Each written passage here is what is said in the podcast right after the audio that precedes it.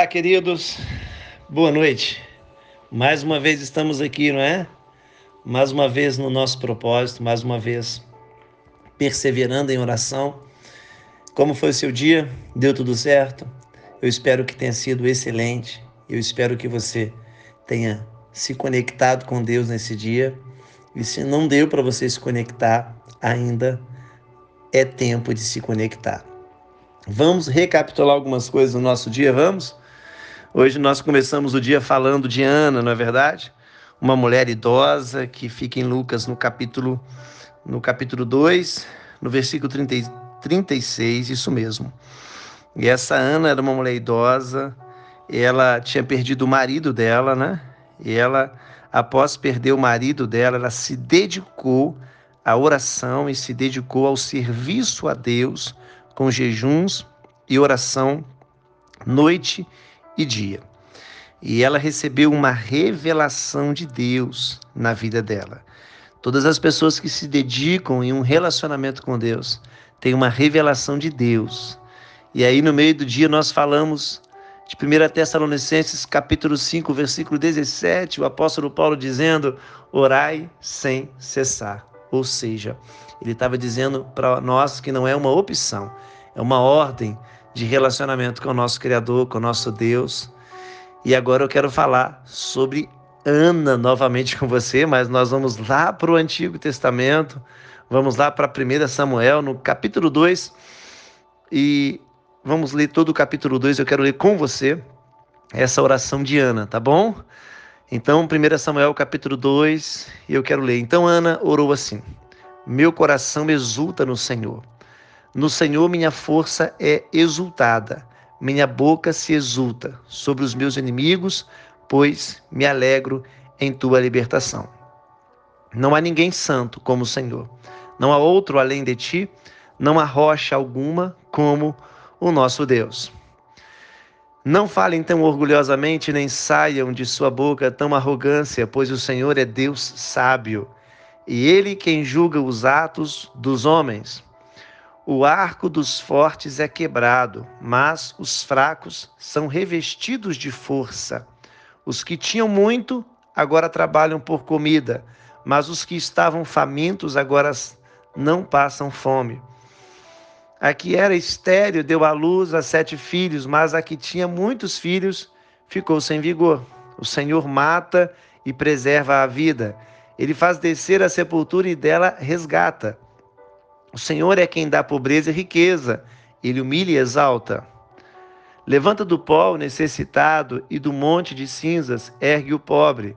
Ele os faz sentar-se nos príncipes e lhes dá lugar de honra, pois os alicerces da terra são do Senhor. Sobre eles estabeleceu o mundo.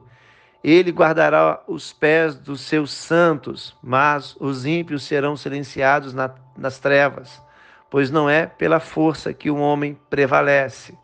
Aqueles que se opõem ao Senhor serão despedaçados. Ele trovejará no céu contra eles. O Senhor julgará até os confins da terra. Ele dará poder a seu rei e exultará a força do seu ungido. Então Eucana voltou para casa em Ramá, mas o menino começou a servir o Senhor sob a direção do sacerdote Eli. Aqui nós lemos, querida, a oração de Ana após Deus ter concedido a Samuel. Então eu quero deixar aqui bem claro para você que tudo que Deus dá para você, querido, Ele não dá só para você. Então você precisa ser uma pessoa que transborda. Tudo que Deus dá para você é para você servir a Ele com aquilo que Ele te deu, independente do que você tem, o seu tempo, o seu dinheiro, a sua vida, tudo tem que estar colocado nas mãos de Deus. Não adianta ter, ou seja, ter muita gente tem, mas a questão é o propósito daquilo que você tem. O que você faz com o que você tem. Então nós temos hoje tempo, ou seja, o tempo ele é algo que não volta atrás. Algumas pessoas até dizem uma frase, um jargão, tempo é dinheiro. Ou seja, porque o tempo ele é valioso tempo não é dinheiro, porque o dinheiro não pode comprar o seu tempo, querido. O seu tempo é muito mais valoroso que o dinheiro. No seu tempo tem valor. Então, por isso que você precisa dedicar um tempo de oração a Deus. E você precisa dedicar o que você tem a Deus também. Então, hoje, faça uma reflexão. Coloca a sua vida, coloca tudo que você tem, os dons e talentos que Deus deu para você a serviço dele e que você possa, de fato, entender que a oração é perseverar, é buscar de forma incessante. Assim como Ana no Novo Testamento nós aprendemos hoje pela manhã, assim como Paulo orando aqui, dizendo que a oração é sem cessar, e nós finalizamos com a oração de Ana agradecendo, agradecendo o milagre, agradecendo a vida de Samuel, agradecendo o presente que Deus havia dado para ela, e o menino começou a servir o Senhor no templo, sob a direção do sacerdote Eli.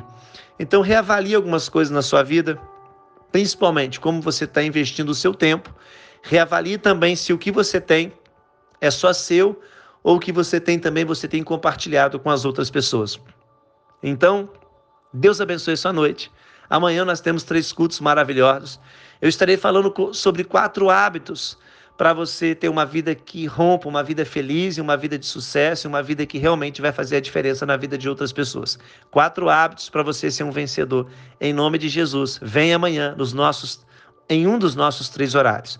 Que Deus abençoe os nossos 40 dias de poder, querido, que possamos permanecer com a graça e com a misericórdia de Deus hoje e sempre, que possamos focar na palavra de Deus, que possamos focar em Cristo, que possamos confiar e sempre caminharmos com Ele. Deus te abençoe e fique na paz.